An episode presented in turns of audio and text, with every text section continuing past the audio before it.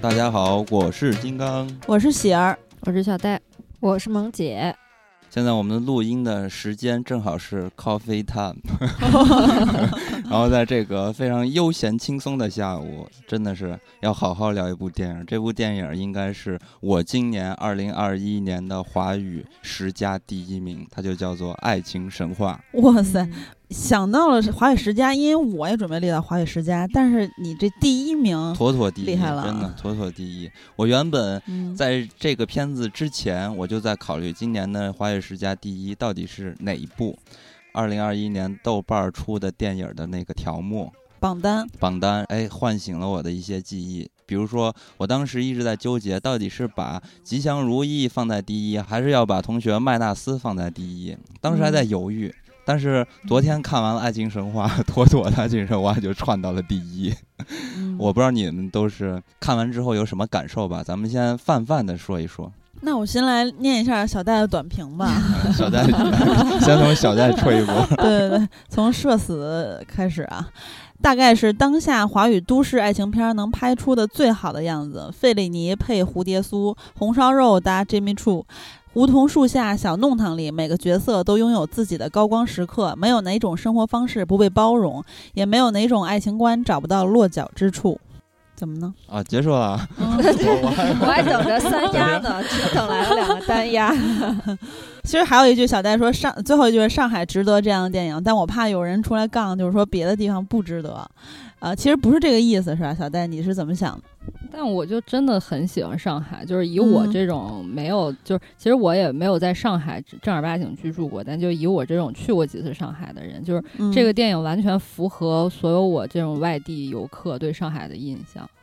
去过上海几次，然后我眼中上海就一直是这样子的，它就是小资，但是它也不会是高高在上的那种小资。对，你就会说这个非常让你觉得是有烟火气的，就这些人一边可以聊着电影，一边聊着画展的，他们同时也会去砍价，就是对他是真真实的生活在这个城市里边的。还接地气，就跟这个电影的感觉完全一样。对你看看临期商品是吧？还买酒，然后外贸店买衣服，对，徐峥这个角色，而且这几年我们能看到很多电影可以代表某一个城市嘛。嗯啊，那嗯可能现在我们看到了能代表上海的城市的电影就是《爱情神话》，我觉得拍的太好了嗯。而且这个它不像有一些片子，它只是说我在这个城市取景，就其实你后来细想的话，发现这个故事其实不发生在这个城市，好像也可以。嗯，但爱情神话故事，你就如果说把这些角色、这个故事放到另外一个城市，它就已经就站不住脚了。完全嗯融入了这个城市的血液嗯，啊，心脏的跳动的那种感觉。你笑什么呀？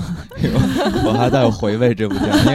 因为因为这个电影我是想再多看几遍，因为我觉得对它的信息量特别大，而且它的台词写的非常的好，然后特别值得再去回味。我特别希望这部电影之后呢，可以嗯出一个小说，然后让我 捧在手上，呃，不停的翻阅去看嗯里边的嗯台词，写的太妙了。对我其实也是很很着急，特别想在录之前再看一遍，但是只有时间先看了一遍。因为之前我们在那个成都参加短片节嘛，十二月观影指南的时候，咱们都说了是挺期待这部片子的。对，我说的嗯是要看两部，一个嗯是那误杀二，一个是这部，然后两部真的都是超出我的预期。误杀二是超出我烂的预期 爱情神话是超出我好的预期。这个首先啊，它是讲的成年人的成熟的情感，嗯，就是你能看到这些人物感情也好，生活也好，完全的不费劲儿、不矫情、不唧唧歪歪的。然后刚才小戴说那点，我也特别感同身受，因为之前我俩都挺喜欢《寻汉记》的，嗯那里面能看到浓浓的北京的烟火气。对对对我作为一个北京土著的话，感觉非常的珍贵。但是说实话，我看到《爱情神话》的时候，我觉得这个烟火气的密度 以及这个嗯是、嗯就是嗯这个整体的这个辐射面之广，嗯要比《寻汉记》的北京烟火气要更猛一些。嗯，原来就是上海人这么皮如如果我我就想象我是一个上海人的话，我看这个会特别带劲，特别有归属感，特别的爽。那作我嗯作为一个外地人来看的话，对，我也因为我也很喜欢上海嘛，我也觉得就是很很精致、很小资，像小戴那种感觉是，但是不物质，或者说更准确说是不拜金吧。啊，然后呢，它里面有一些迷影梗的部分，就是我觉得特别珍贵的是在《爱情神话》里面迷影梗的部分。比如说到费里尼那个观影的时候，完全不装逼，对，因为你知道，嗯大家就像我们这种影迷，比如说去电影节或者影展什么、点映什么的，你有时候会遇到一种情况，我不知道你们有没有感想啊，就是。有时候可能你身边的影迷朋友或者说媒体人已经睡着了，但他醒了之后会倍儿带劲的发一个短评，对假装看过还一通吹，或者是说就是一番评论吧。就每年北影节然后那个大师展卖都很快，对然后大家对都在睡，然后，但是 对，没错儿，就是可能你回头睡倒了一片，然后也可能就是大家没有看懂，完全没有看懂，或者根本看不进去，但是出来一定嗯很少人会说啊，我没看懂，或者说啊，这个呃，我没看不进去，我睡着了什么的。这大部分时候，我我反正我感受到的还是，尤其是在网络上，嗯，嗯你会看到好多人在捧啊，在怎么怎么样的，就是 我觉得这片子一点不装逼，特别对特别有意思看困了就是看困对，然后每个角色都像小戴那个短评似的，我也这种感觉，有自己的高光时刻、啊。嗯除了三个女性之外，就是这个女性的角色之外，剩下的男性角色，包括宁理老师那个，嗯哪怕戏份很少角色，太有意思嗯了。对，小皮匠，其实你会看到这个片子不完全它是一个爱情片儿，它是融合在生活中的。嗯呃，爱情只是生活一个部分，这我是这种感觉啊。然后，然后就是爱情神话也是，可能就是我看有人说说生活可能没有神话，但是爱情是有神话，这个我觉得也特别有意思。也可能说爱情是嗯生活的神话，对对对对，就是反正我觉得很多地方都可以细细琢磨，然后可以二刷三刷，因为我很少去二刷。嗯但这个片子我太期待看到更多的细节去二刷。看的时候，因为嗯台词太好了，我有好多时候特别想记台词，嗯但是我又记不住，我特别着急，你知道吗？那萌姐呢？呃，我就是觉得这个片子让我觉得是，嗯，看这这种生活类里面又轻松又有点向往的那种感觉，而且我就感觉它就跟小叶刚才说那种一样嘛，就小资但又接地气，就是属于你看每个人都属于鸡飞狗跳的。生活和这嗯种体面的生活，它很好的溶解在一起，并且你能看到每个人的生活都是两面，就没有人一直在光鲜下去，而且每个人都有每个自己某一点那种酸楚，嗯。就那一点酸楚，可能就是像倪虹洁关门的那个瞬间，嗯。或者是一个落寞的背影，或者一双鞋，就一句话，就是那个瞬间点，我觉得是非常非常契合我们现在人生活的。嗯。而且我也觉得，就是我也非常赞同小戴说的，就是这个片子很接，就很符合上海的这个气质。因为嗯我每次去上海的时候，我就特别喜欢在那个街区里面闲逛，嗯，然后嗯你就会发现，你在这家吃完这个浇头面之后，旁边就是一个很洋气的咖啡馆儿。对然后那种临街咖啡馆的设置，其实在上海是一个很普遍的街景。然后嗯它也不，它已经和这种老民居啊，或者是一些老街道融为一体，就跟这个片子一样，就是有他们向往的部分，但是他们还有回归于生活的那一部分。嗯，然后爱情就是让这两个部分连接起来的那颗神药，我感觉、嗯就是因为有了爱情，我们的平淡生活有了色彩，但也是因为有了爱情，我们就觉得我们想要更多期待和奇迹，所以才会有更多的这种化学反应在里面。嗯嗯，哎，我插一句啊，我突然想到一个精准比喻，我看这个片子感受的那个，就是像在赏雪。然后呢，咱小时候不会在手里弄一捧那个雪花，甭管你是打雪仗还是干嘛的。然后你看那个范晓萱早期的 MV 里面，什么雪一片一片，然后就我感觉就像你在手里捧着一捧雪花，然后这个雪花非常美，就是大家那种好的感受吧。然后呢，就像把它吹走一样，就是那种很惬意、很轻松的那种姿态，很灵动的感觉，就是看的全程心情愉悦。但是同时我还哭了，就是啊 这个录之前，小戴他们说还挺意外，因为之前我说《熊出少年》，我这个哭点低，爱看励志片儿，但是一滴眼泪没掉嘛，然后大家都挺意外的。我也没想到，我看这个还真的是有笑有泪。啊、但是不是那种难过之哭，一会儿咱们再说啊。就说到人物的时候，你说什么，小戴？因为我昨天本身本身我其实不爱凑节日的这种热闹，就是我其实嗯觉得这种节日你去电影院去吃饭人也挺多的，但是像嗯。因为昨天咱们要录节目嘛，我等于也是平安夜晚上去看，嗯。然后看完就真的觉得好幸福，就感觉嗯。就是借借助电影又能去上海那么逛一圈儿，然后他嗯。最后不是落脚点也在一群朋友，就窝在沙发上看电影，就感觉是一嗯。个特别好的节日的结束的方法。而且他拍出了这个城市的魅力，嗯。然后我觉得像我们本身比较喜欢上海，如果本身对上海无感的人看了之后，不知道会不会就是也对这个城市有一些好感，或者反正我看完之后就非常想再去上海，因为之前每年都去，今年没去，我现在有点难受了，看 特别着急。跨年还来得及。嗯，本身嘛，就是圣诞节，反正在咱们中国就变成了像情侣之间啊、朋友之嗯间的一个接触的一个机会约会。对，嗯所以本身看这么一部电影，我觉得是特别特别合适的。嗯，其实说到这儿，我想插一句，因为我看了一下这个咱们十二月观影指南的时候不也说了嘛，然后我又看了一下，呃，十二月三十一号会上映的四部片子，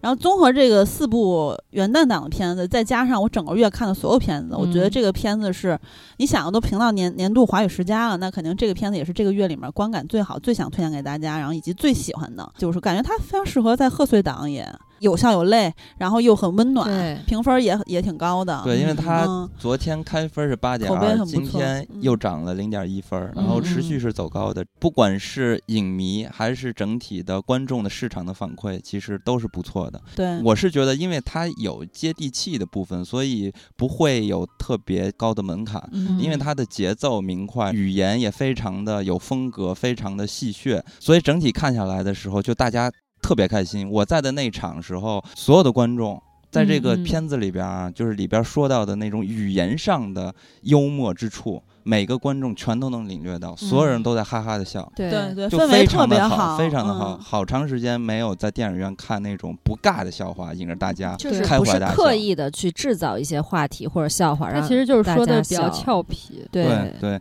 所以就是说嘛，这部电影就是非常灵的一部电影。嗯真的，我们是需要一些这种好的内容，然后依然我们的观众还是可以领略到和感受到的。嗯，对。对那个咱们在呃电聊的不是有七个呃官方的群微信群，还有北京小分队，现在还有成都小分队了，因为这回参加短片节。反正总之呢，就是在这个群里讨论的时候，我看到有听友说说我每个人都好舒服，然后也有人说说看哭了，华语十佳呀什么之类的，反正大家都挺喜欢的。就是还有一些人是我们推荐之后准备去看的，相信他们的观影感受也会很不错。嗯，那咱们就来聊一聊吧，因为这个片子里边有三个非常生动鲜明的女性角色，然后这三个嗯女性角色对于我们男观众来说，肯定不像你们女观众。呃，解读的那么深刻，所以就特别 想看看三个女人一台戏，就是你们是怎么看这三个女性角色的？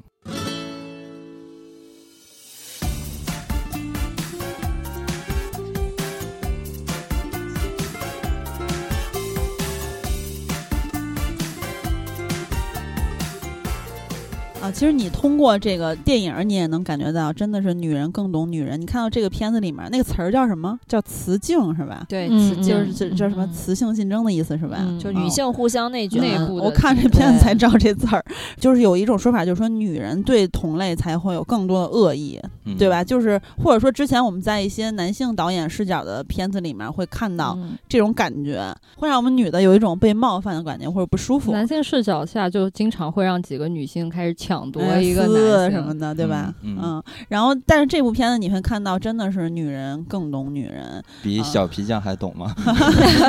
小皮匠是感觉他又懂男人又懂女人，还有人生智慧，对对对，懂鞋。然后所以他选择单身嘛，他说一会儿咱再说他，他也特有意思。这几个呃角色，然后你看吴越和马伊琍本身都是上海人，然后倪虹洁呢，她是江苏常熟人，反正就都是是包邮区的人对对对，马伊琍这个角色，刚刚我们在录之前，其实就可能这点印象太深了吧。首先，我们对于他的这个。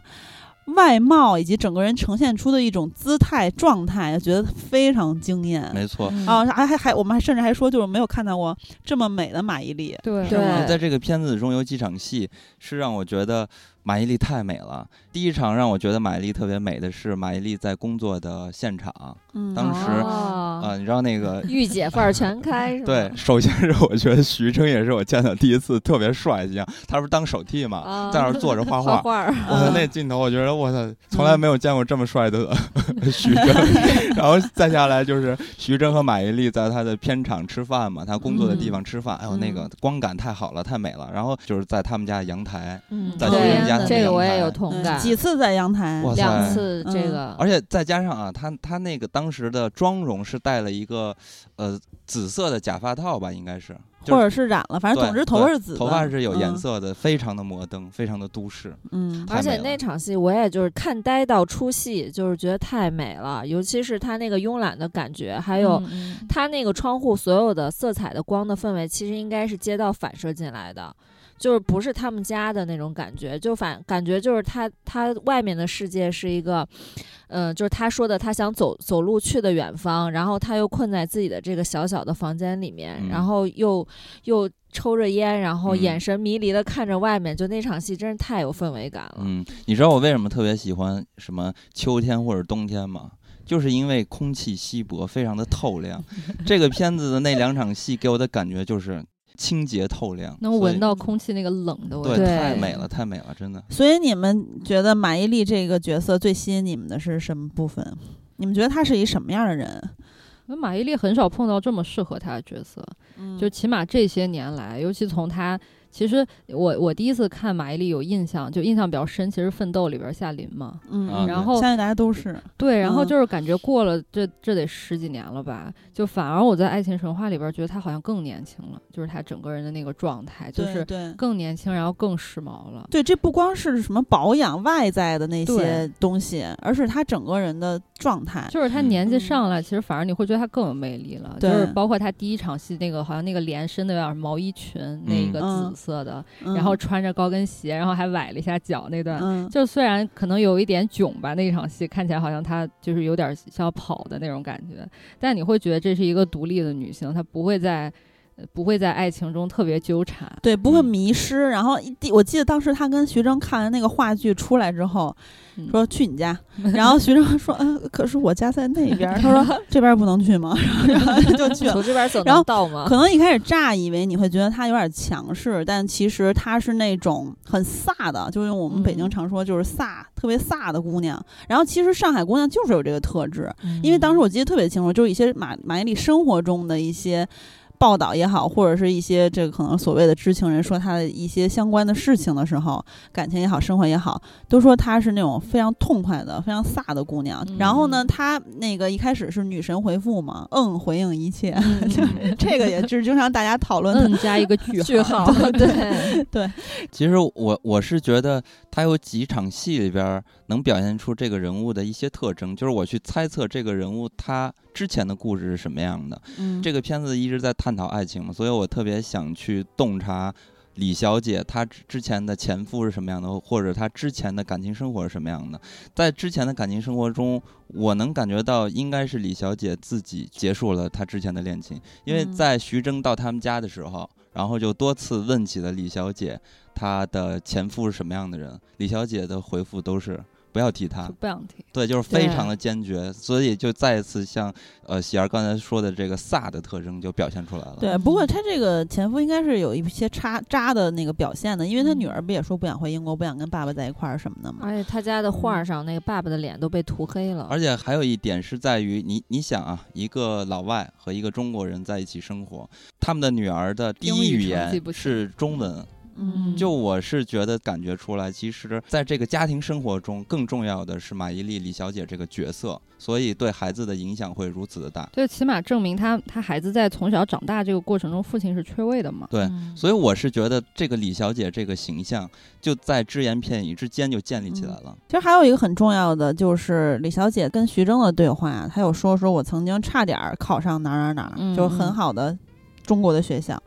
然后又差点儿上了纽约的，嗯纽大是啊纽大是吧？说我要最好的，嗯，但是得不到最好的，情愿换条路子。对，换条路。然后你你开始乍一看，可能觉得他在装逼或者在吹牛什么的，但是其实你看到后面，你会发现他这个这个人物就是他非常清楚自己要什么。对，这嗯也是我觉得他这个人物角色特别吸引我的一点，就是，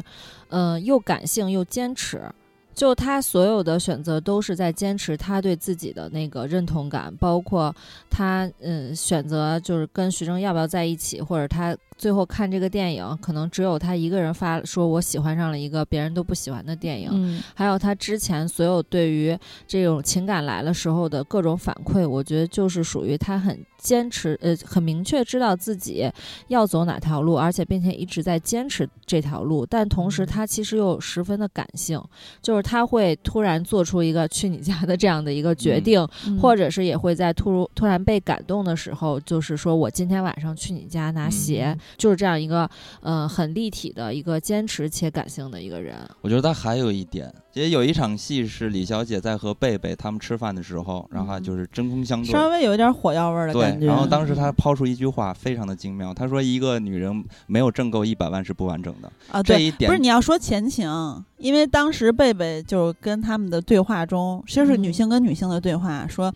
一个没有生过孩子的女人是不完整的。然后嗯 Gloria 说，那这样的话可以说很多种，说一嗯个什么没有甩过什么上百个男人的女人是不完整的。后来李呃李小姐说说，可能没有出去见过世面的女人也是不完整，就说了一大堆。没有浪迹过天涯。你是说这块儿对，就是她说到了一一个女人没有挣够一百万是不完整的这句话，证明了李小姐知道金钱是对她有安全感的。啊，对，但他们也说了很多其他的，比如嗯说这个见世面，虽然都是想这个怼对怼吴越，嗯，但是说了很多，肯定也是你看玩笑三分真嘛，也说出嗯了很多代表他们认为可能这个这个事情这个事情，可能你也可以这么说，那这个事情对我来说可能也是有一点儿重要的，对。然后李小姐还有说那个说她在跟徐峥说，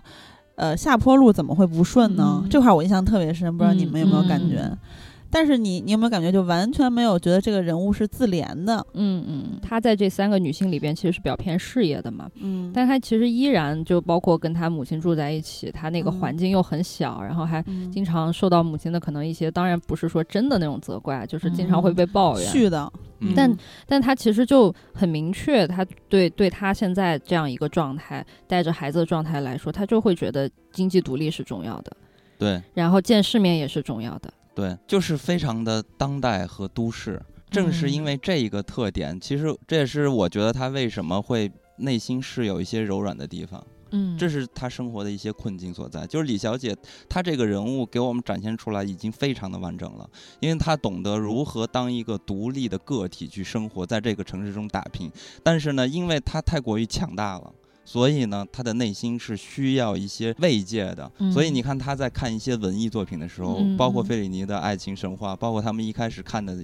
一些戏，然后像那个年轻的新一代的小孩儿都说了，看那个戏剧的人都是脑子有病。但是呢，嗯李小姐看的时候都能把自己看哭，所以这个人嗯的特征就一下就出来了，就是一个外表非常的完美的人，但内心其实是有缺失的人。嗯，所以我觉得，当徐峥来到他们家给观众去展示李小姐的生活是什么样的时候，你你会觉得这是一个当代的人在都市打拼时候的一些怎么说呢难堪之处。就留下的各种他承受压力之后的痕迹，对。比如一地鸡毛，或者是一个絮叨的母亲，还有挂在家里各种就感觉没有地方塞下的衣服，还有给女儿的这种辅导作业，对。确实是感觉是一个独立女性，或者是一个内心无比强大，就面对外界无比强大的一个女性，然后她在自己的安居之所里面卸下一切包袱之后的那种疲惫感，对，对。然后还有那种凌乱感，我觉得确实是在这个电影里面有很大的一个呈现。这也嗯是我就是觉得她这个人就是有她那种韧劲儿，但是她又很想让人保护她。对，嗯，所以你不会被李小姐感动吗？其实我真的是特别特别喜欢李激起了你的保护欲吗我？在这个戏里边最喜欢的是李小姐，真的 哦，那我不是，我是 Gloria，因为就首先她一出场在那画画嘛，嗯你会看到这个女人，她就是那种非常感觉啊，就是一个非常肆意洒脱的人。嗯嗯啊，很自由。然后当时有一幕我印象特别深，就是旁边一块儿画画的一个大姐说：“你老公是不是出轨了？”就之类的这种话。那以往的影视作品里面也会出现一些好事者，或者是什么嫉妒的人，呃，或者是爱看热闹的人，呃或者还有那种就是真的关心的人，总会有类似这样的台词。但是我的印象中啊，这是我第一次听到呃这个女性角色主角说：“有人就有人呗，我也可以有人。嗯，这真的，非常现代。就她不把丈夫出轨当成一件天大的对对，因为我为什么这个印象特别深呢？因为现实生活中我跟小迪交流就是这样的，就是我们讨论过这个问题，要么就会说，哎，有人就有人呗，男人多的是，大不了换一个；要不然就是说，有人就有人呗，他有我也可以有啊，这真的是我们生活中真实发生的对话，所以你就看到这个时候就 还挺有代入感 特别有的。代入感。倪虹洁的表演我印象也很深刻，但是每一个人演的都特别好啊。我记得当时倪倪虹洁在这个幕后特辑里面有说说。这个女的是一什么样的人呢？就是有钱有闲，老公失踪的一个富婆。对我听这八个字儿简直太爽了。对 对对，然后就咋咋呼呼嘛，然后其实是没有什么心机的，就大家能感觉到这个人很简单，嗯，然后很自由、很奔放、很向往爱情，然后天然的这个人是有风情的。所以就是我在看到导演指导他的时候，就是说你画画那场戏的时候，你就很自然的会离徐峥这个角色嗯啊近一点然后他会嗯可能会弹开或什么，但是你觉得就无所谓，因为就是你的，就是你是一个敢爱敢恨的人，一个很痛快的人，一个肆意洒脱的人。当时他就说说这个，希望大家在看完这个电影之后，能够开开心心的在笑的同时，也感悟到人生真的是很美好。我就从他这个角色上感觉到了这一点。啊，这个角色还真让我还挺感动的。嗯当然还有刚才大家说的，就他在有关 KTV 门儿门儿之后，他呈现了出了一种。可能跟他外表表现出来的那个状态不是太一样的一种落寞感，或者，嗯，对，或者是空虚感，对，就是其实每个都市人都有，我觉得这点相信每个人都会有代入感的。就是大家嗯不是说戴着面具生活，但是你一定有一些时刻是你你不可能每天像打鸡血一样生活，对吧？对就是哪怕是一个 有钱有闲、老公失踪这么完美状态的一个富婆，那她肯定也是有一她，比如说她有时候可能想要一个陪伴，或者说一个交心的人，一个精神上面互相能够完全理解的一个异性也好，或者是种种吧，就是它代表了很多，我觉得。不只是说他需要一个天天在身边的伴侣，根本不是这么回事儿。可能这每个人的理解就不一样了。对于这个角色，我觉得电影中交代的非常的直白，就是很多人一看就能读懂这个角色，是因为他非常的物质，非常的充实，所以呢造成他内心的空虚。但此时呢，他所谓的空虚到底是因为缺少了什么而空虚？是因为缺少了男人，还是因为缺少了朋友？我不觉得是男人。对，所以这是嗯我的一个悬疑点，我我特别想了解你们是怎么看的。就我觉得任何人吧，你就不要说从表象上，好像说她呃她丈夫不在她身边，她就是缺男人。嗯，就每个人，你不管是一个富婆也好，还是说你像李小姐这样每天工作很忙，回家还要带小孩儿，还要还要接受母亲的抱怨一样，每个人都会有那种这样的一刻。对，就你其实很多人有伴侣也好，有男朋友，甭管是男朋友还是老公吧，嗯，就他心里经常也会觉得空一块儿。我觉得 Gloria 这个角色在那一刻的给我的感觉啊，就是方方面面都有可能的感觉。嗯，那萌姐，你对于你来说，你是怎么理解呢？我觉得 Gloria 这个角色，就是第一给我感觉就很像《欲望都市》里面那种，肯定会有，就是这三个女性里面肯定会有一个可能看起来比较洒脱、比较比较玩世不恭或者什么一切都不放在眼里那样的一个性格。嗯但是我看了这部戏之后，我第一次能感受到这些洒脱人之后的困境和一种落寞吧。对，然后这 Gloria 其实在这个剧里面的设置满足了我一切对女款姐的想象。我觉得我要是有钱有闲，可能跟他也差不多。但嗯是我其实，在看他这个角色和他这个戏里面呈现的这种细腻情节之前，我其实很少会去想，我有了这些生活之后，我还会怎样。嗯，但是我觉得 Gloria 这个角色，包括他突突然的来到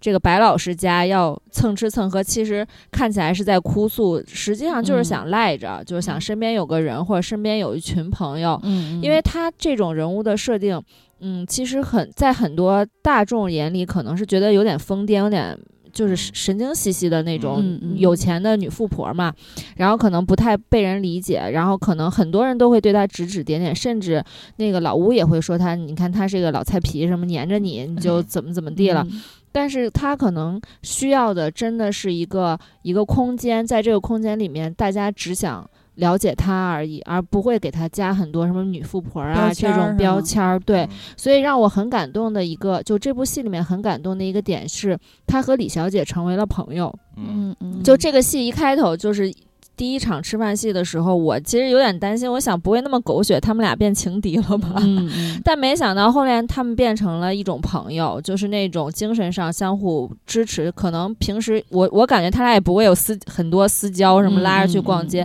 但是他们能互相理解，就成熟女性的这种互相理解。这个时候我才觉得，哦，原来其实每个人。都有困境。当我们想成为某一种人的时候，我们是不是想过他们？他们可能也也会很羡慕我们的生活。就是每个人就看完他们这个角，尤其 Gloria 这个角色之后，我就觉得活自己还真的挺好的。而且 Gloria 可能也就是只想活自己。我跟你说，我嗯看的时候真的一个最实在的感受就是，我也很多次意淫，我是这种是吧？这种就是情况满足，一切想象。就是就是，其实男的不是特别重要，手里有钱，然后我还有嗯时间，嗯呃，就是这种状态的话，我觉得我很有可能也会像他一样，比如说你能看到他在干嘛，就是比如说报这种他呃画画班儿。嗯啊，然后就我我想的是，可能比如报一个拉丁舞班儿嗯啊，或者学尊吧，那你就是贝贝啊，你就把所有人的事儿都干一遍。差不多。反正总之呢，就是报一些就可能感兴趣的事情的班儿，嗯去学点东西啊，或者嗯是你能看到他在这个嗨。是吧？在 KTV，可能当然也可能就是繁华背后有落寞，但是我一定会去嗨对，啊。然后，然后呢，也可能会，当然现在不是特别允许，但是国内去旅游什么的还是允许。就是我自己的意淫啊，嗯我可能就到处去玩儿去就是已经。开始操心，我要有这么多钱要怎么花？对对对，然后但是我当时有想一点，就是我看片儿的时候，我不知道就是他会不会也是这样，就如果他有跟他差不多情况的一些小姐妹，嗯嗯，那他就感觉 没有什么每天约着打麻将是吗？对打麻将也好，出去耍也好，然后各种的这个逛街也好，这什么聚餐的啊、旅游等等。他可能也会有他那个圈层的朋友。对，如果我跟他状况一样，我真的很想跟他当朋友，然后他可能就不 包养你，不是不是包养我，就是说，就我觉得他身边如果有一些跟他情况相似的女性的话，我觉得他就。可能什么也不需要，但是这我这么说有点那个局局限啊，因为这是我自己的想法。还有穷人思你说这个突然启发了我，就是我突然想起来前就也是今年不是特别火那个《三十而已》那个电视剧，嗯，就是里面不是也是写了一个这个上海富富婆圈儿这个嗯状态，嗯。然后我觉得就是我总觉得这个 Gloria 这个形象还跟那个富婆圈儿还不太一样，太不一样太对，所以嗯我觉得这是这个人物鲜活和可爱的地方。他们那个。是什么？是嗯我要在上层还不断的往上上，嗯对，吧？就是然后各种的还是很在意自己的老公的地位，还在意孩子上学物质和嗯资本，甚至他们其实有一种是男性附庸的感觉。所以可能嗯在这些，就可能从资资本上、从资产上论吧，可能他们资产差不多，或者都是这种富富婆圈里的。我觉得 Gloria 就是一个另类，嗯嗯，所以所以才会让我们觉得这个人极其的可爱。，Gloria 身上就是他的戏剧里边是在这个影片的抛出的第一个麦高芬，这是让我们去猜 Gloria 和呃就是白老师到底有没有发生一夜情 我以为你要猜 Gloria 的老公到底到有没有底是谁绑架？啊？对，呃对，这也又是一个麦高芬，在这个片子里边有很多的麦高芬，没有。对，当然，其实电影中的麦高芬他的到底真相如何，并没有意义。但是我我觉得这正好是作为观众是觉得很有意思的一地方，嗯就是我在想说，Gloria 这个角色，她她到底缺失的是什么东西？所以呢，这会促成说她会不会和白老师发生生一夜情？因为我我们之前经常听一句话，就是尤其是在男性的身边中，经常会留一句流传一句话，不管这个女人是如何，最终都会有一个结尾，她还是个女人。我怎么从来没听说过这个？我也没听过在男人圈儿里所以我刚刚说了话。吧，这个就在男人的世界中，竟然会说这一句话 把你。们男人的秘密都暴露了。就是我我的意思就是说，不管我们遇上一个女生多么难搞，最终落脚都会有一句话：她毕竟是个女人。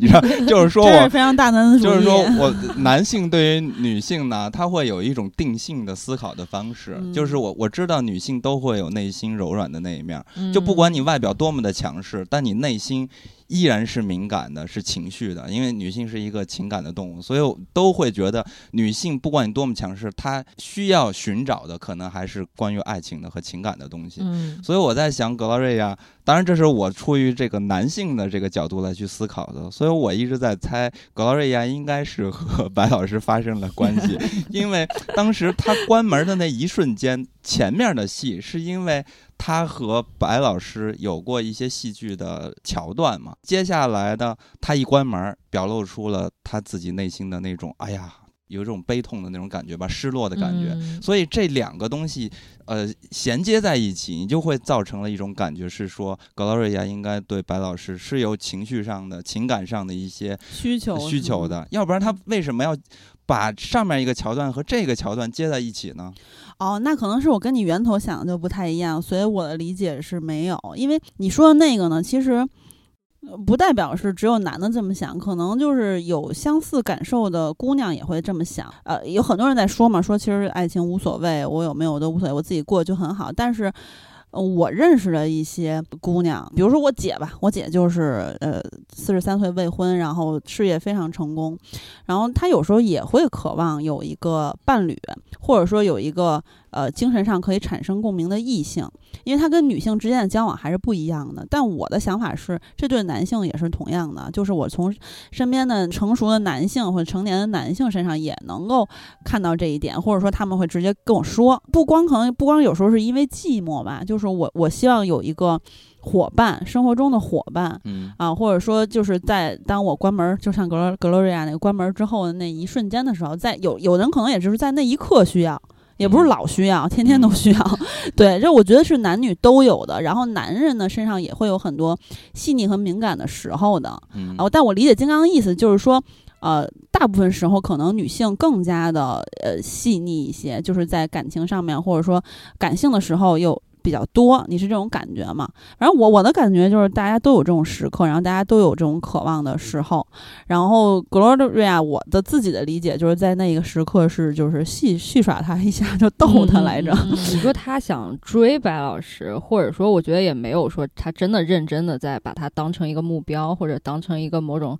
可能说猎物这样子。我觉得他就是挺享受在白老师家，可能包括学画，学画学着学着发现他这人真的挺好的，而且他嗯周围的这些。包括他的朋友老乌啊，包括这周围这些女性，感觉都挺好的，就是喜欢他的这个交际圈，喜欢他的生活方式，就是想去跟这个人可能就是聊聊嘛，可能想跟他成为朋友或者有进一步的交往，也并没有，我觉得就是也并没有真的说我就想跟你这人我要怎么发展一段感情对。这个我也是这个嗯感觉。对，嗯不过当然金刚说那我也理解，因为他当时是怎么接的呢？是在 Gloria 贴着白老师说说不要爱上我哟，然后之后反正说了一些类似于这种话之后吧，然后关上那个 KTV 的门，然后有一嗯个比较呃落寞的表情。对，就这，其实你。怎么想都行。对，就这一嗯段蒙太奇给的太直接了，所以就让我嗯觉得他当时是不是对白老师的反馈，哎，嗯表现出来一些落寞。但是呢，哦你就这个事情嘛，一想吧，我就觉得这个电影有很多好玩的地方。这也就是爱情在成年人的眼中到底是如何看待爱情的，因为本身就是那种忽近忽远、非常缥缈的一个东西。因为成年人的世界没人谈爱情了，而且也很难了，就没有什么真爱了。我是觉得，呃，呃，有当然。当然了，包括你年轻的时候，你真是太悲观了，你怎么了？看来最近感情不太顺利。对，那当然你，在当然在年轻的时候，我觉得爱情这个东西，它也更嗯多的是一个符号化的东西，因为它本身就是一个嗯荷尔蒙的。所以我觉得爱情不管是从少到呃成熟这这个阶段中，它一直都是一个非常缥缈的忽忽近忽远的东西。呃，所以我就在想，Gloria 他如果真的对白老师有这种感情的诉求的话，那。为什么他会喜欢白老师？这个也是让我想不通的。哎，所以我觉得这个看法我就跟你不一样。我觉得 Gloria 不是那种就是男欢女爱之间对白老嗯师的喜欢，而且我觉得他是更享受在白老师这个画班儿也好，在白老师朋友圈里面这种放下、放松下来自己的状态。嗯他可能是觉得在这里面很安心，然后很嗯舒服、很惬意。他对白老师的需求。绝对是有情感上的需求，但我觉得更偏向就是我不想失去这个人，或者是这个嗯。朋友，或者这个氛围而已。嗯。所以我嗯。现在再回想起来，他执意要给钱买白老师的画儿的时候，嗯。是一种女富婆不知道该对你怎么好，就给你打 钱的那种，嗯。就给你打钱的那种，呃就 是嗯。对你好的方式吧。就因为对。对他自己也嗯。没有什么，就是你从电影里面也能看到，就他可能也没有什么文化，也没有什么学识，他在这个精神层面上，都别说跟这个白老师，他跟李小姐什么，他肯定很嗯难达嗯。成一种精神上的共鸣。对，他可能只有钱，只有来在你这儿跟你聊天儿，所以我对你的的好的方式，或者我想帮助你的方式，也仅此而已。嗯。而且他说的很明白，呃，就当然这个我觉得也很巧妙啊，因为他说那天晚上是老吴一个一个送走的嘛，对。就是一个一个打车送走，但其实他自己没有换衣服，就是他第二天早上起来做早饭的时候，就买早饭的时候，他是没有换衣服的，就给白老师的这种感觉就是你真的在我这儿嗯过夜了，嗯但其实真的我觉得很难说是他嗯。故意不换衣服想逗他一下，还是嗯。真的发生了什么。嗯但是我觉得他对于白老师的这种情感上的需求非常现代都市人，嗯就是我需要抱团取暖，嗯而且我只想把我的这种放松的状态展现给这部分人。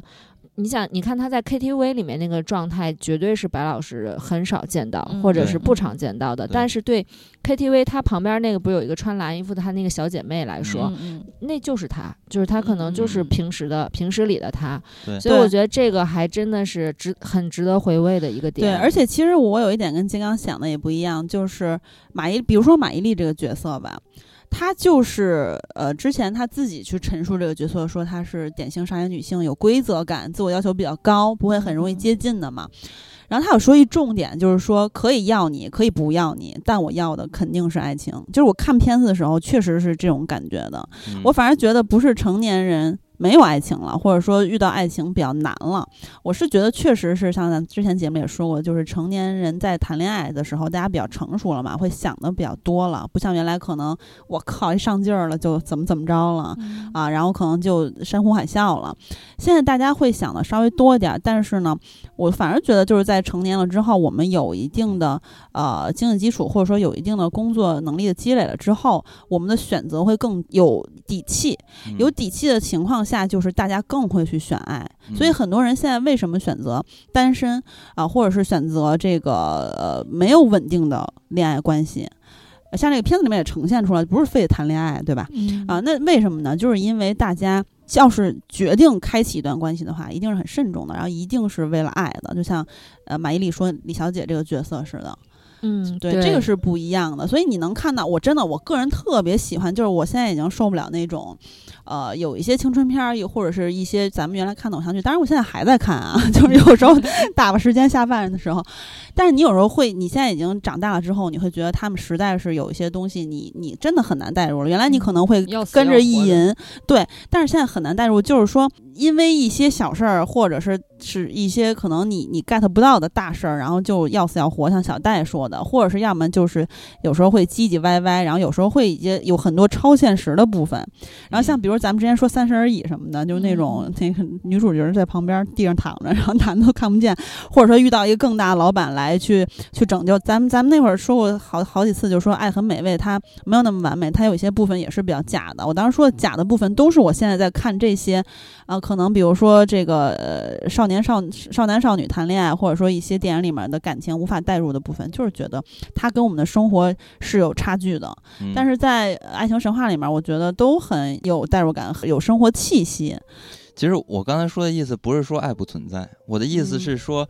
爱不是成年人的第一选择，这就是在李小嗯姐的身上表现出来的特征。嗯，对，打破了曾经我们看的一些偶像剧也好、青春嗯片儿也好的，给你提供的两个东西。哦，对了，偶像剧还有一点就是说，那偶像剧里的话，李小姐一定会住到他们家去的，然后就变成了什么浪浪漫漫满屋屋之类的。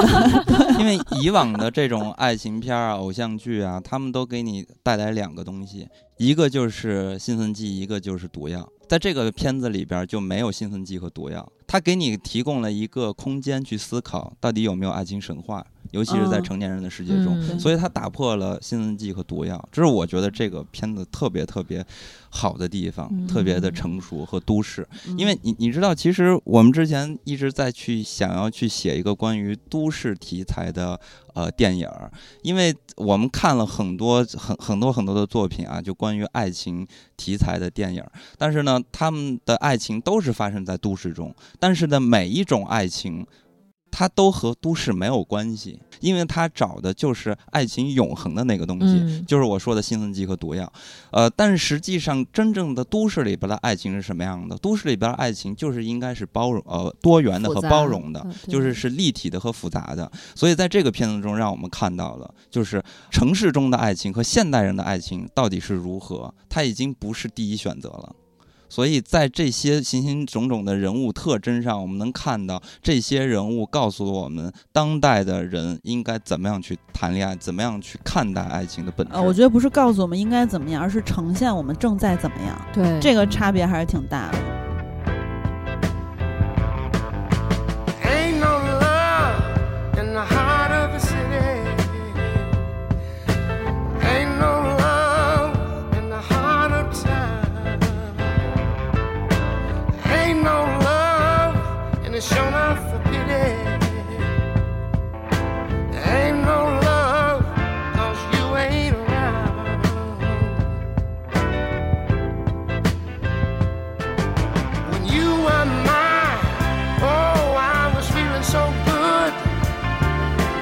lovely.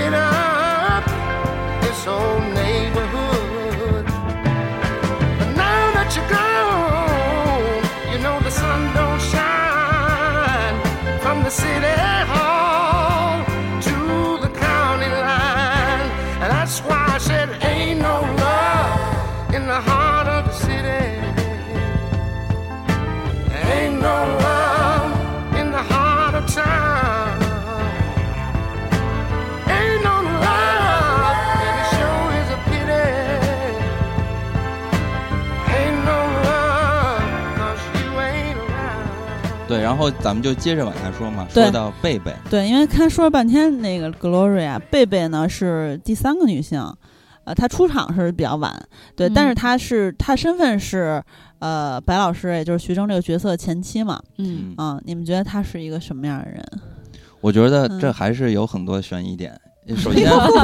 怎么能把它看成一个悬疑片？片，呃，我的悬疑是说嗯，我是通过在这个非常精准的戏里边儿，因为它的时间是有限的，这就是电影精华的地方嘛。因为片子它的文学性足够强，才能足以支撑我们不停的去探讨这些人到底是什么样的。贝贝的戏份是。偏相对比较少的，他有一场戏是能说明他的一个人物特征的，嗯就是当时他和徐峥揭示了贝贝和徐峥之前的婚姻状态是什么样的。贝贝就是说了他犯了全天下男人都会犯的一个错嘛，嗯这其实就是他的所谓的出轨，但是他是理直气壮的。嗯所以我就在想，那徐峥之前到底是什么样的一个人？他说徐峥从来没。懂过他，那徐峥应该就是特别喜欢操持家里，就是给人做饭，然后能把他老婆就是照顾得很好，然后把家里打理得井井有条这种。但是却不懂他的精神世界。对，然后这个女性其实就比较像传统那种生这个婚姻方式里边就比较反过来了嘛。嗯这个女性就应该是可能相对比较主外的，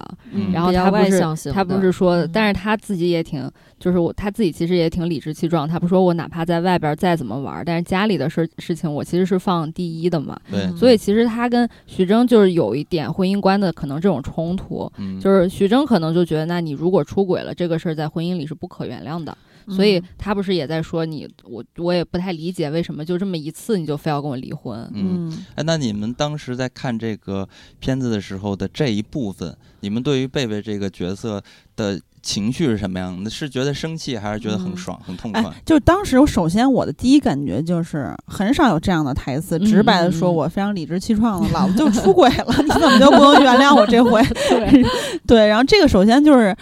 这也不能准确说是尺度大，因为这不是涉及到尺度，就是反正之前你见不到这样的一个表达，对，啊，然后我首先有点惊讶，然后他在说这个话的时候，我其实没有什么反感的情绪的，我觉得他就是真诚的这么认为，然后我认为的就跟小戴差不多，就是我觉得他俩就是爱情观、婚姻观不太一样，有点那个三观不合那意思。嗯，然后，呃，而且呢，就是其实我当时代入了一下，就是如果你跟一个伴侣，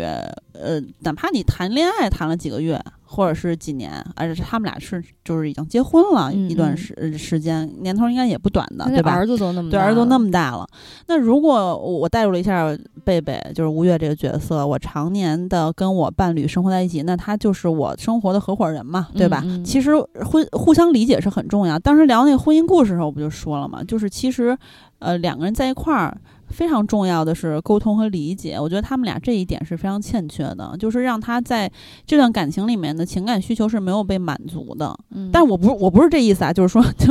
这个这样了之后你就应该出轨，就是合理的，我不是这意思。但是反正就是他是有他的困境的，然后呢，他这样去表达，我也觉得没什么可评判的，因为他就是真诚这么想，然后他们俩婚姻也确实就结束了，这就是一个结果。嗯，嗯，而且这个事儿其实，嗯，就是我们作为外人，或者说戏里的其他人，也没有对这个事情做评判。就这个事情，对我觉得就是很难得，因为包括从你看这个戏从创作者的角度去写这种台词，包括戏里的其他人也没有提起他前妻，也没有说感觉以一个很鄙夷的方式说这个女性是因为出轨所以才怎么怎么样，就是大家其实都没有去做一个道德审查，因为这件事情毕竟是两个人的事儿。对，嗯然后其实包括后来老白自己不是也会，就是也其实肯定他前妻觉得他人也挺好的，对嗯他没说，他说我没有说不快乐呀，那块儿 其实还挺可爱的。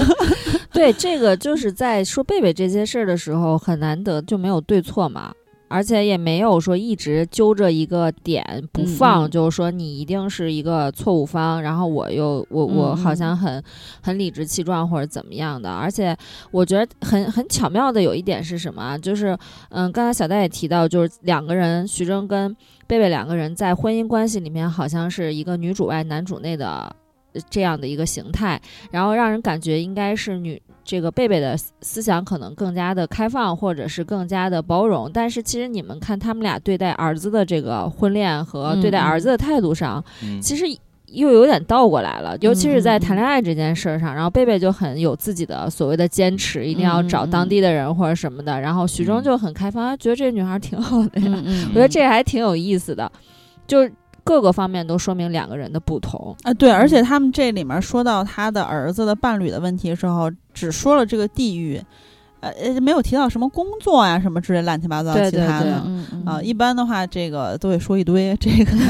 各种条件。对年轻人的态度，包括他后面聚会里面就说他儿子在给别人讲美妆，然后许峥就一直在纠结他儿子画眼线这件事情一开始就。在纠结儿子修眉眉毛，对嗯我觉得这个也是反映出来，就这种细节反映出来，贝贝这个角色，他这个人物吧，他是其其实是一个更呃，就是思想上更更加开放，并且他嗯。是一个明显感受到受过就很好教育的一个良好教育背景的这样的一个人，因为他既知书达理，同时他在离婚之后还能心态平和的和前夫以及前婆婆相处，嗯。甚至在。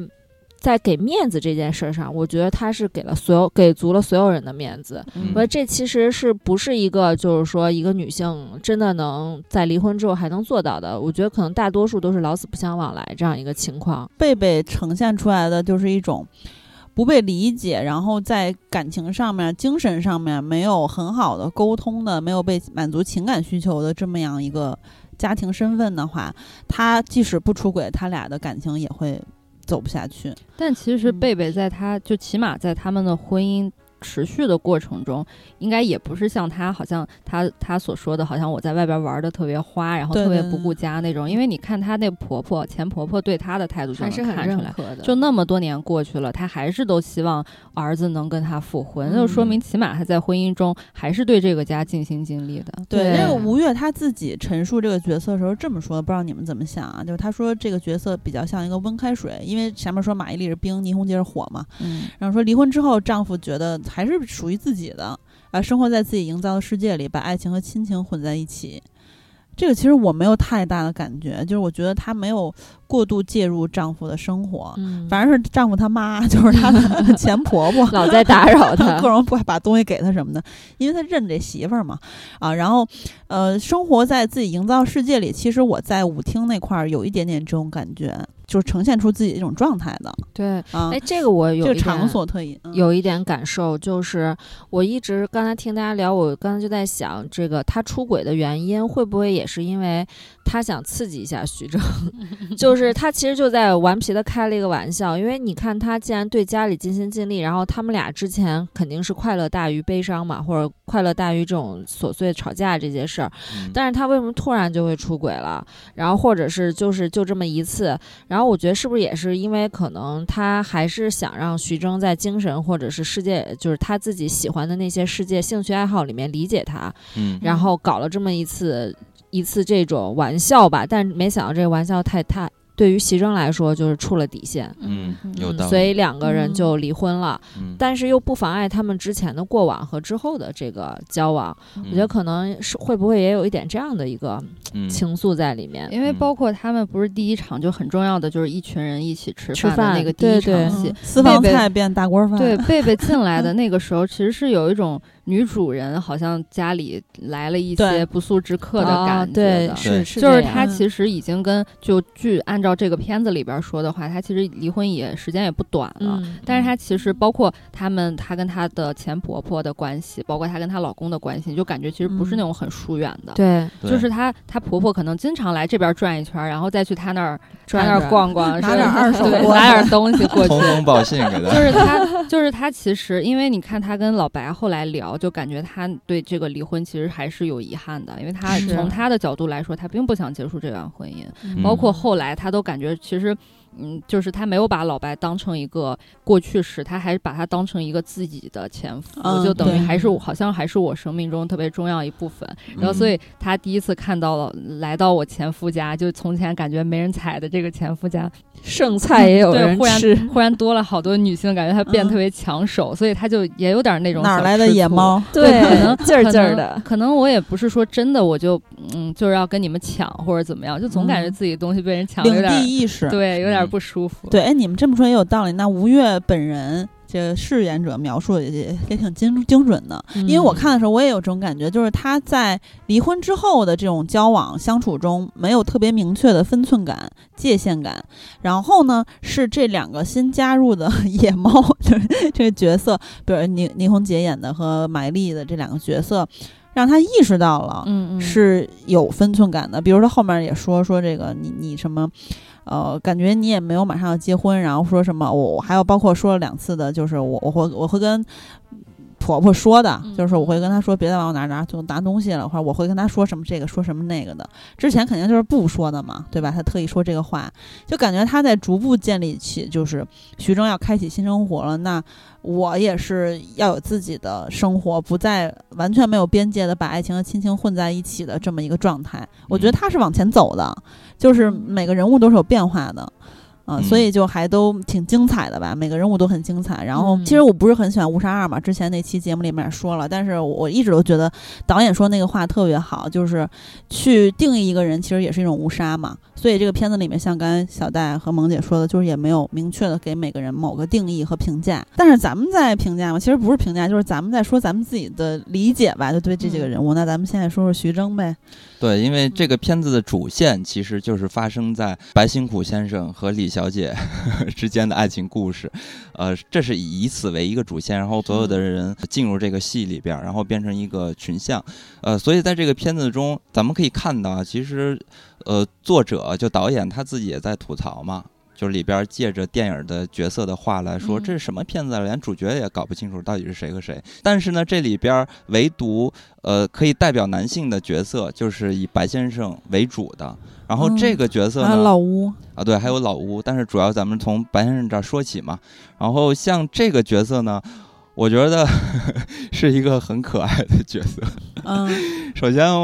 我是觉得他也算是达到了很多男性想拥有的那种生活，但是现实生活中没有嗯达到的。我跟你说，就是在那个含含情脉脉的脉吧，我不是说那个 A P P 的名字，反正就那叠字的那个。那个上面，严谨，对，因为我怕被被平台那什么砍砍掉。反正总之，那是一个职场交流的平台，然后以及就是在某书上，都有很多人在说，我梦想生活就是有被动收入。什么叫被动收入呢？老白就有被动收入，好几套房可以收房租。对，其实他也就是典型的有钱有闲嘛。虽然说不是大富吧，但是小富居安嘛，就是那种感觉。然后每天自己开一些画班儿，然后自己还是个食客，做点好吃的东西。而且嗯他自己在生活中的这几样事情，他都处理得非常的好。他当食客啊，拿烧的几几道拿手的好菜，啊，嗯包括他画画，然后一直到后期还做了展，所以他各方面其实都很不错。嗯，所以呢，我觉得这也是很多男性，呃，特别想变成的一个样子，然后所有后人想变成对不止男性，对，而且他还有权利可以再次去追爱。你说哇塞，多幸福！人生到这个阶段单，身和剧里面的那句话，嗯，对啊，不过那所有离过婚之后的人都可以去追爱呀。但有的人就不行啊。有的人可能嗯因为自己的孩子等等，他就没有办法走。哦，这种咱们看什么第三调解室什么的，这种事儿还多吗？自己的孩子，自己孩子反对父母这个再二婚 就开始打架，而且他也有这个怎么说呢？物质基础支持吧，嗯是吧？就是状态非常的好。然后在这个过程中，呃，我就是觉得。他和李小姐啊，在我的眼界中，其实我很赞同小小皮匠跟他说的，穿鸡米肉的人，你你你摆不了。所以就在我的眼里，我觉得，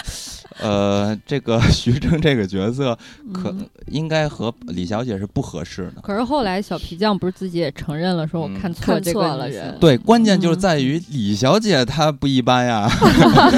当时小皮匠不就说了吗？说这个鸡米肉这鞋，呃，一万多嗯啊，但是呢，呃，李小姐跟他说只花了二百块钱啊，啊然后、呃、徐峥就这就回来找这个小皮匠了，说我靠，我都花了那么多钱买这鞋，但是人家说只有二百块钱，你这个能不能看出真假来？嗯我再也不信你这三三代祖代传 祖传信誉 都祖丢了。手段呃手艺了。然后小皮匠就说：“那他到底是他是知道了呃这双鞋丢之前说的，还是丢之后说的？”嗯啊太妙了，这个对，然后他一问他，他是知道了丢了之后的，他才跟我说的二百块钱。小皮匠说啊，这个女的不一般 啊，就是说你自己想想吧，给你留的面子，就是大概这个意思吧。嗯所以咱们不想欠他的嘛。对侧面来说呢，就是呃李小姐她本身呢是足够的与众不同，不是与众不同，这点我 get 到的是，就是这块儿正好通过小皮匠之口体现出了徐峥在谈恋爱的时候的一些问题，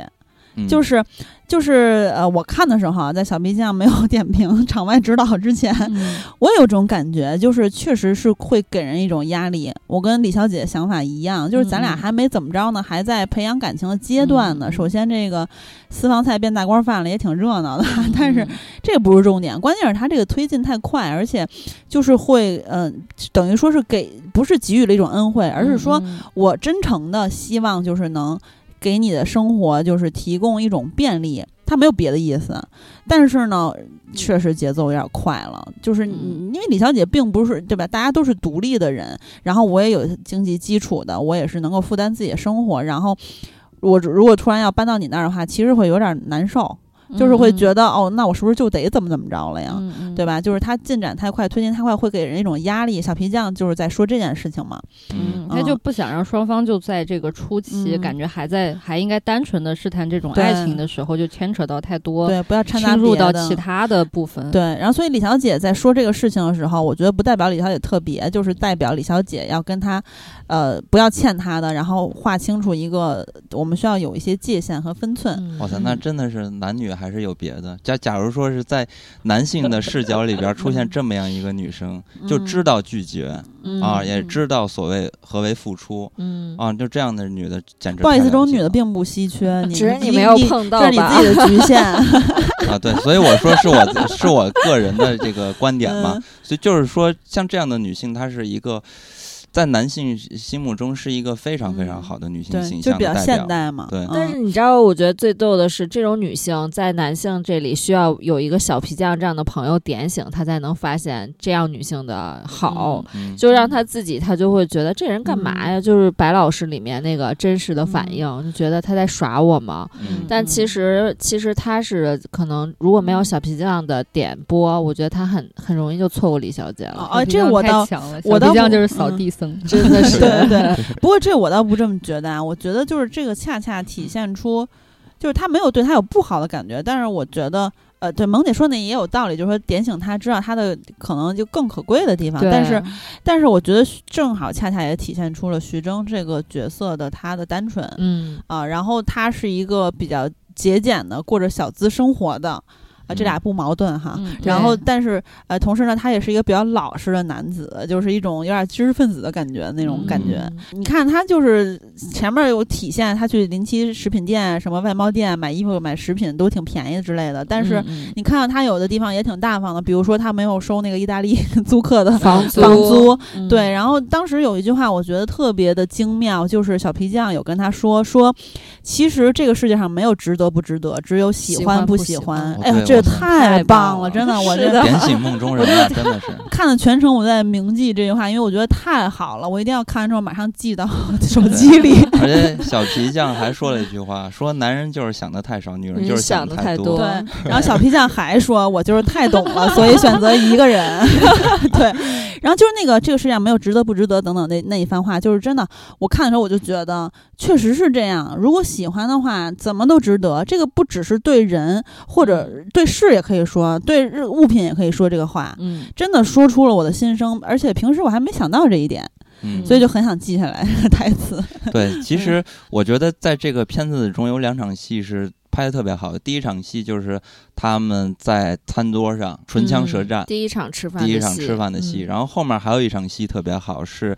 呃，白先生要办画展，然后嗯最终帮他解决画展的问题是两个女生，对这两个女士帮他解决的。然后那场戏，哇塞，绝了！那场戏，那场戏有一种超现实的感觉。对，你看它里边那场戏，它首先用的是一个光影，对，嗯一个红色，一个粉嗯红色。然后呢，镜头是呃捕捉到了徐峥这个角色的一个单人的形象，但是嗯在背后投影的墙上有女性的身影剪影，就是把。呃，具体的女性的角色投影成了一种女性的符号，在这个故事里边很有意思的一点就是，你看一开始是是怎么发生的这个事件？是，呃，白先生一直在找老乌帮他去办画展，老乌嗯搞不定，然后最终俩人还吵了一架，最终 谁也不见谁了，就是那种见了面掉头就走掰人那种。对，然后嗯最后呢是女人帮助了男人啊，帮他嗯解决了这个问题。同时呢，在这个非常具有代表性的和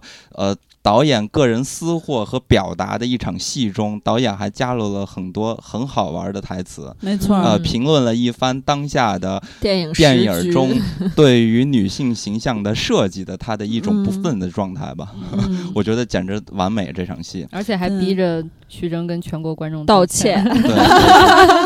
对，而且这场戏的它的那个光影的效果，还有这个呃节奏，我觉得堪称艺术品。就我我已经很久没有在电影上看过这么爽的这个画面了。一个是视觉享受，再一个就是话题的呼应，包括人物的那个三个人之间微妙的那些关系。嗯我觉得都是非常吸引人的，而且也是非常让人感觉就是这个爱情神话它的那种就是那种神药的那种灵丹妙药的那种妙处所在。嗯，也就是嗯这个片子在这场戏让我们看到了很多的电影语言，对对去讲一个潜在的男女之间的关系。我觉得这场嗯戏简直绝妙，这是我今年看过的呃华语电影里边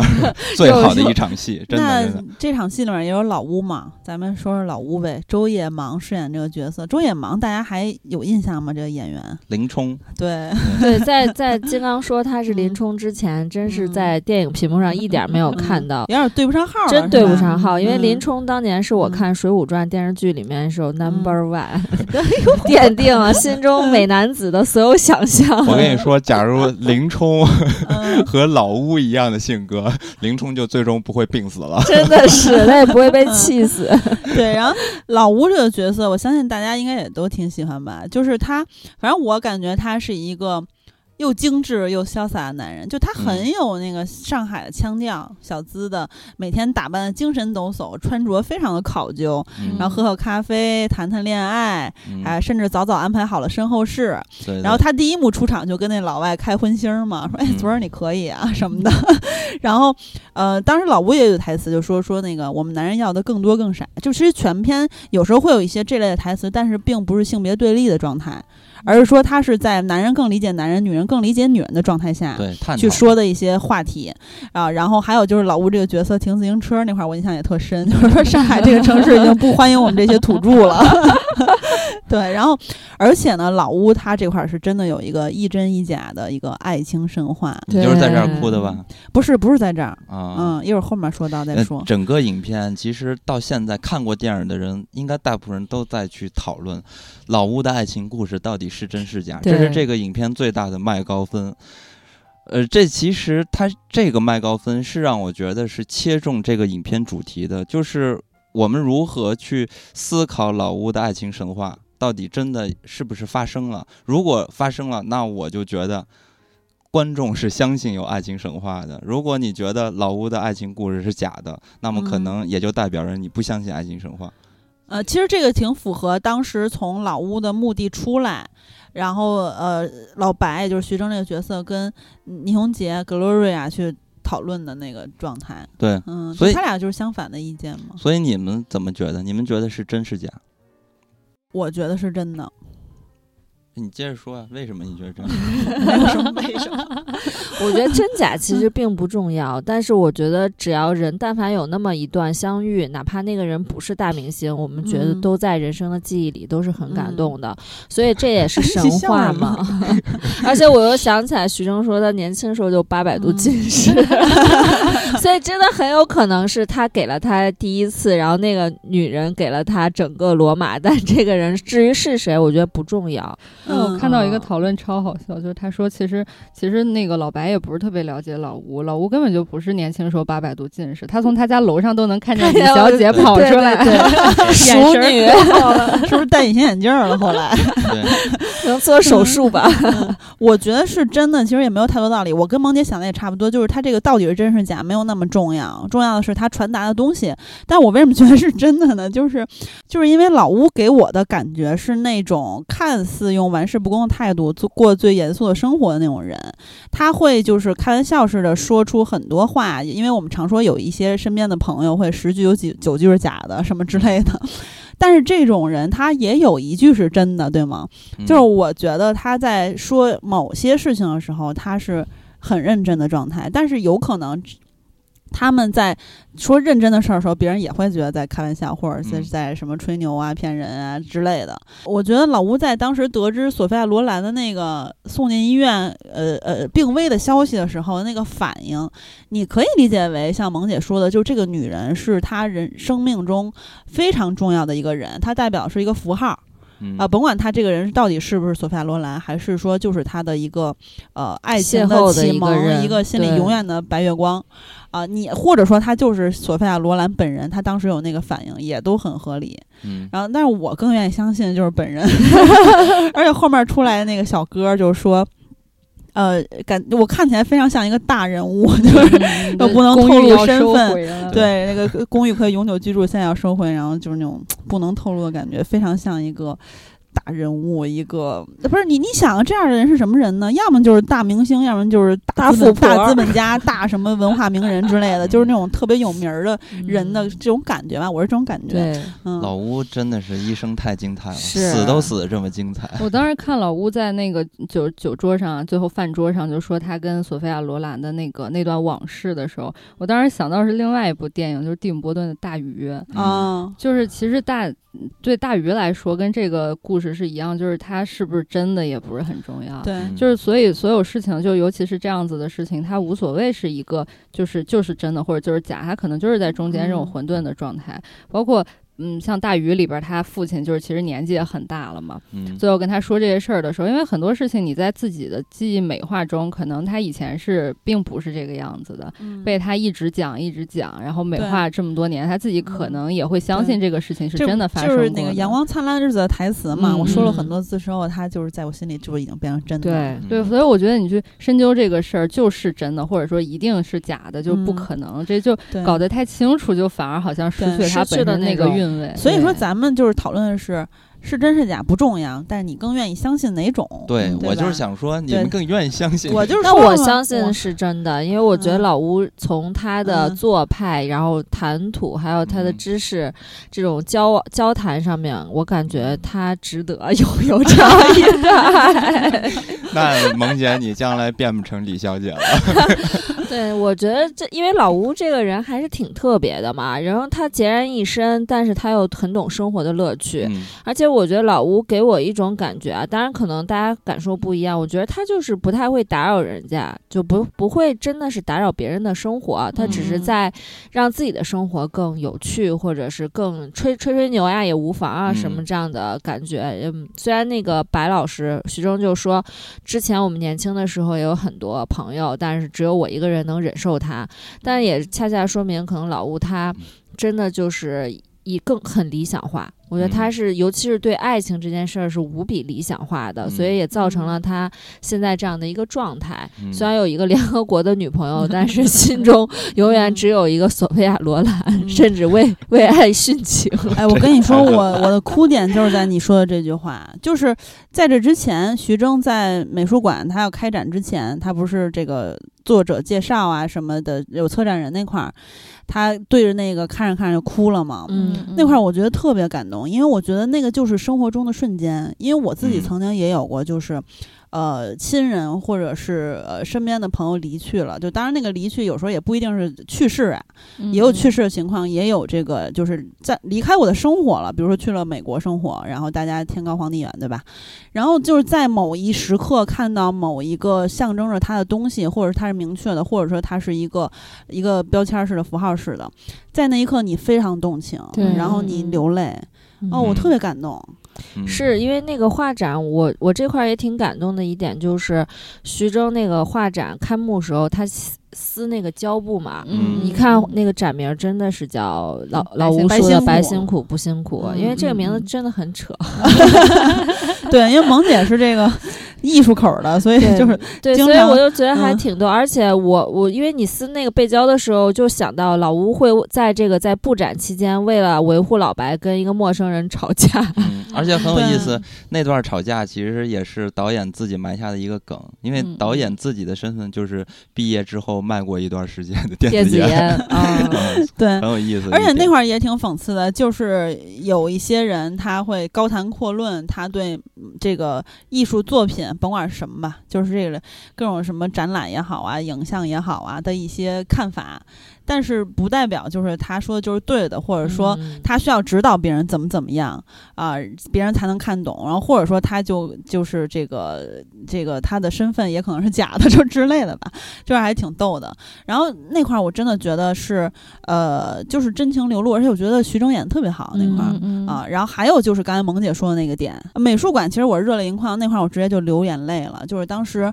呃，徐峥是在跟呃李小姐，就是马伊琍交谈嘛，就说我们身边其实本来有好多好朋友的，她挑这个挑那个，这那这人这事儿呗。嗯然后别人都跑了，就剩我在她身边了。然后当时李小姐说说你是她最好的朋友啊，嗯，哎呦，对这句话也嗯很让人感动。对，嗯就是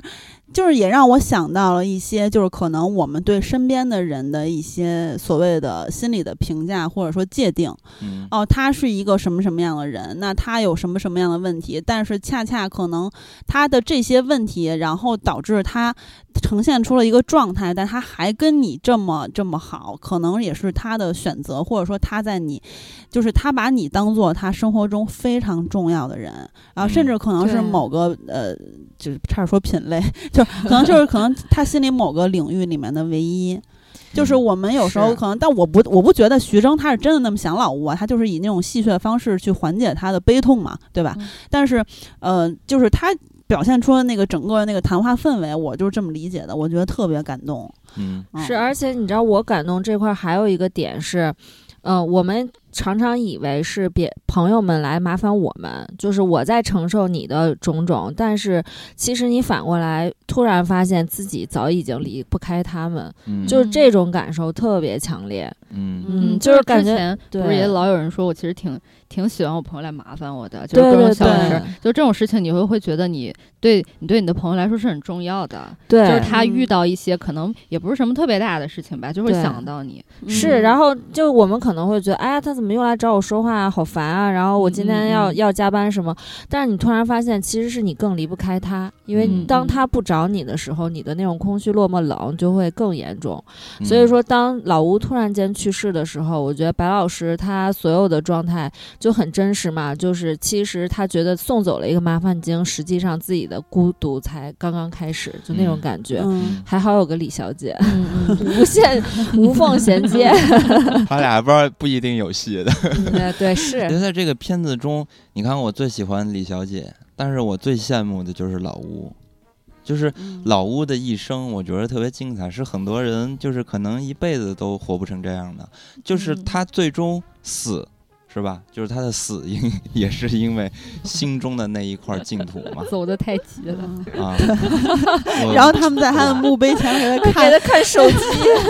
太太逗逗了。我是真的太喜欢老吴这个角色了，而且也是希望可以活成这样。因为我之前在看那个呃《马加列与大卫绿豆》的时候，嗯，我就觉得像大卫，他其实就有点像老白这个角色，嗯就是你你会觉得这个人怎么这么好，生活衣食无忧，然后对感情也这么好，对吧？这本身是一个人生好像处在了一个非常好的一个状态中，但实际上我就在想，假如我是马加列的话，我会选择和大卫在一起吗？嗯应该不会，因为他太无趣了，嗯就有可能是会带来这样的负担。你看这个片子里有一句台词，我印象也特别深，就是一番话吧，说在男性导演的这个刻画下，或者说局限之下吧，就是呃女性角色形象有时候是浪，要么就是单纯，嗯呃，然后就是比较单一吧，啊，然后呢，最后的归宿都是跟了老实人，那一个人就是挺惨的，就大概是这意思，因为原话我记不清了对啊。其实你看他这如果是这么说的话，那他跟老吴确实是也不一定成，但是成不成这个片子给我们呈现的就是不重要，对对吧？嗯呃，就是反正大家都是彼此生命中的过客，这种感觉。而且他有有趣的是，我觉得他这个戏里面没有说是，呃，就一直推崇某一种人的生活，因为他都呈现出每一种人生活后面的残缺嘛。因为嗯老吴虽然很潇洒，但是他无儿无女，他嗯如果要再没几个朋友，他其实就在普通定义上来说是挺惨的，就所谓的孤家寡人嘛。嗯然后每个人，嗯，你就像包括三个女性角色，也都是我们刚才聊到，都有自己背后的落寞。嗯这也就是我觉得这个片子有非常有日常感的一点。对，嗯其实你所谓的开场那场戏，呃，老白在菜市场买菜，然后串起了很多生活的语言。其实这只是表象，真正的是这些人在这个剧情中展示出来的生活状态，才是带来了我们能看到的一个完整的生活中的人的形象。对，而且就是我觉得那场戏也特别妙，他们从墓地扫完墓之后出来，然后嗯每个人挨个儿去跟老白交谈。然后交谈完之后，倪虹洁不高兴了，走了，就是反正也不是不高兴嘛，就是说，哎，聊不到一块儿，走了。然后他妈跟他说什么那个好像房子事儿还是什么，对，啊，说这个说那个，然后每个人都跟他说一番话，然后都走，剩他一个人继续在那儿走。哦，这个也特别有意思，就是大家交流的事情都不一样，然后想法嗯或或也可能也不一样。关心的事情也不一样。对对，然嗯后后面就是他自己在那儿走，就是他他不是那大俗话嘛？他最后还都是自己走完自己的路，嗯反正就是呃很多地方都很妙。然后呢，我觉得特别特别妙的一个人，就是刚才咱们多次也提到的，就是宁理演的这个小皮匠，咱们提一句吧。大智慧。对，因为男性角色刚才咱说有这个老白，有林冲，然后还有其实就是小皮匠嘛。嗯小皮匠，我觉得他就是大隐隐于市的一个充满人生智慧的知心大哥。然后，然后，然后我其实我觉得这样的角色。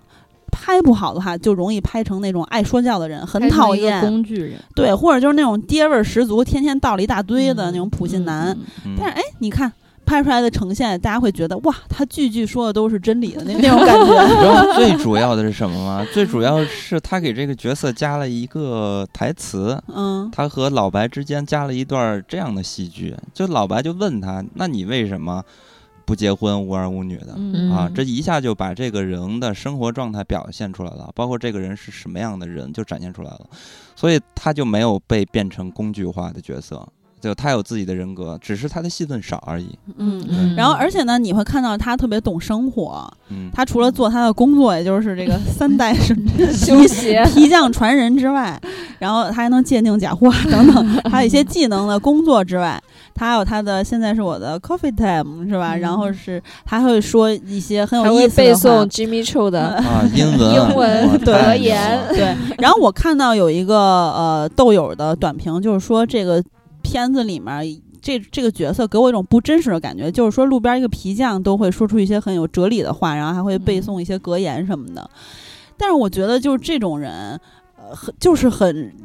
平常的存在的一种这个。你一说，我嗯。突然想到，就是这种人在上海真的是有，对。因为我印象中，就是我一九年的时候去上海找我朋友玩儿，然后他们家楼下那条街里面有一个专门卖内衣的店，嗯。嗯然后那个店已经存在将近三十年了，然后是一个大爷在卖，然后那个大爷从年轻的时候就一直在卖内衣店，然后我那天去嗯。逛的时候，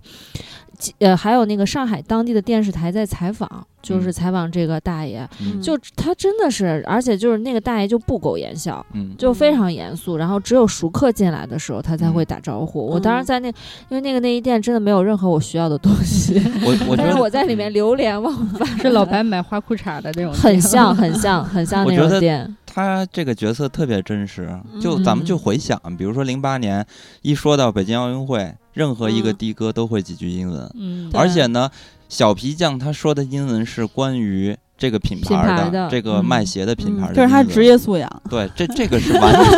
这个是完全成立的，也是合理的。不是那个豆友的意思，就是说这片子太文艺，适合豆瓣儿人看，因为就不不是就是这每个人都是怎么怎么样的，尤其小皮匠这个角色假。但我觉得不假是点是在哪儿呢？因为我曾经，因为我这人不是特爱唠嗑，跟谁都能聊嘛。我曾经就在去旅游的时候，或者在北京路边儿跟大爷什么的聊天的时候。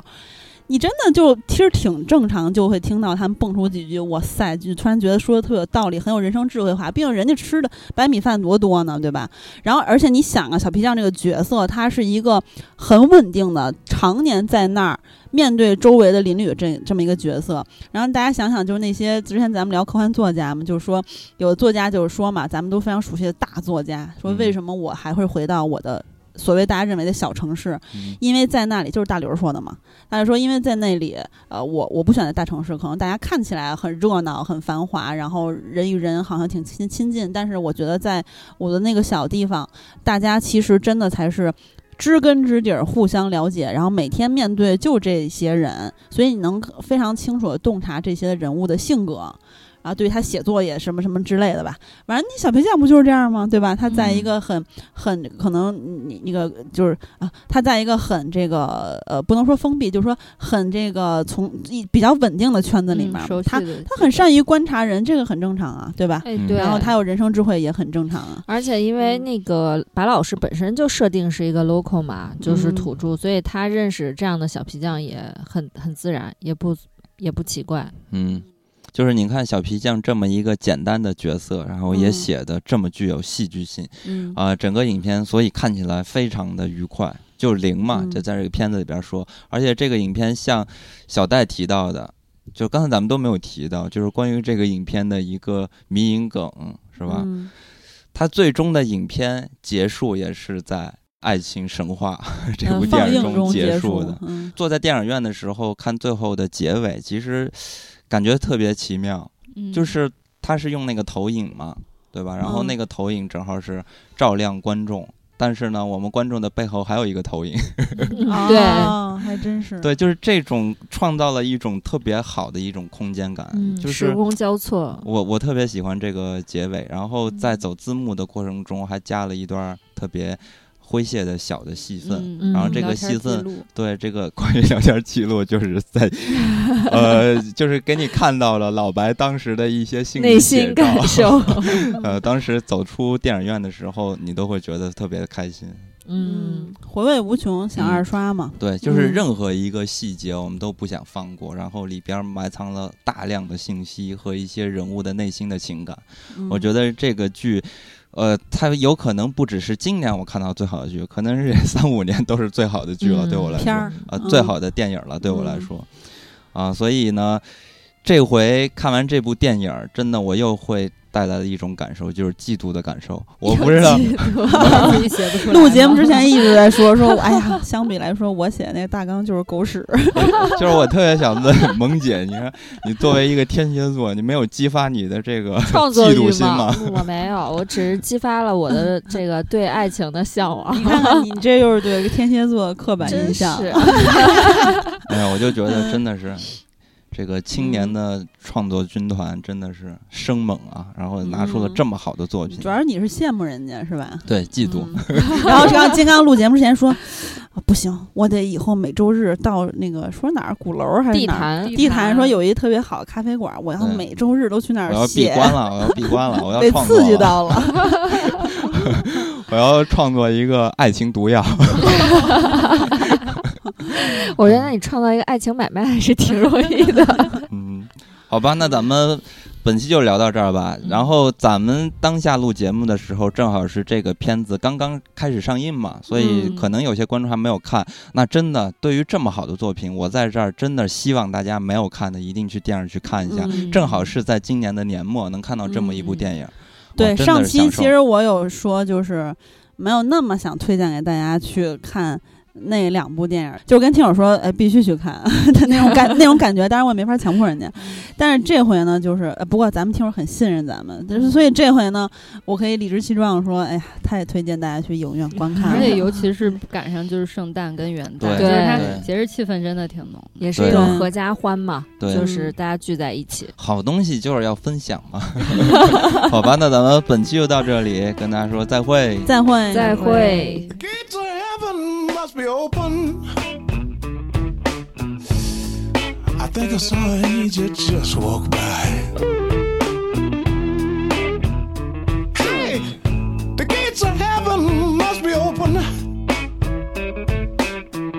I think I saw an angel just walk by. I heard a blind man scream and say, Now there goes a sight for my soul eyes. There goes a sight for my soul eyes. Now there goes a sight for my soul eyes. What kind of woman is this? You should be locked up, pretty girl,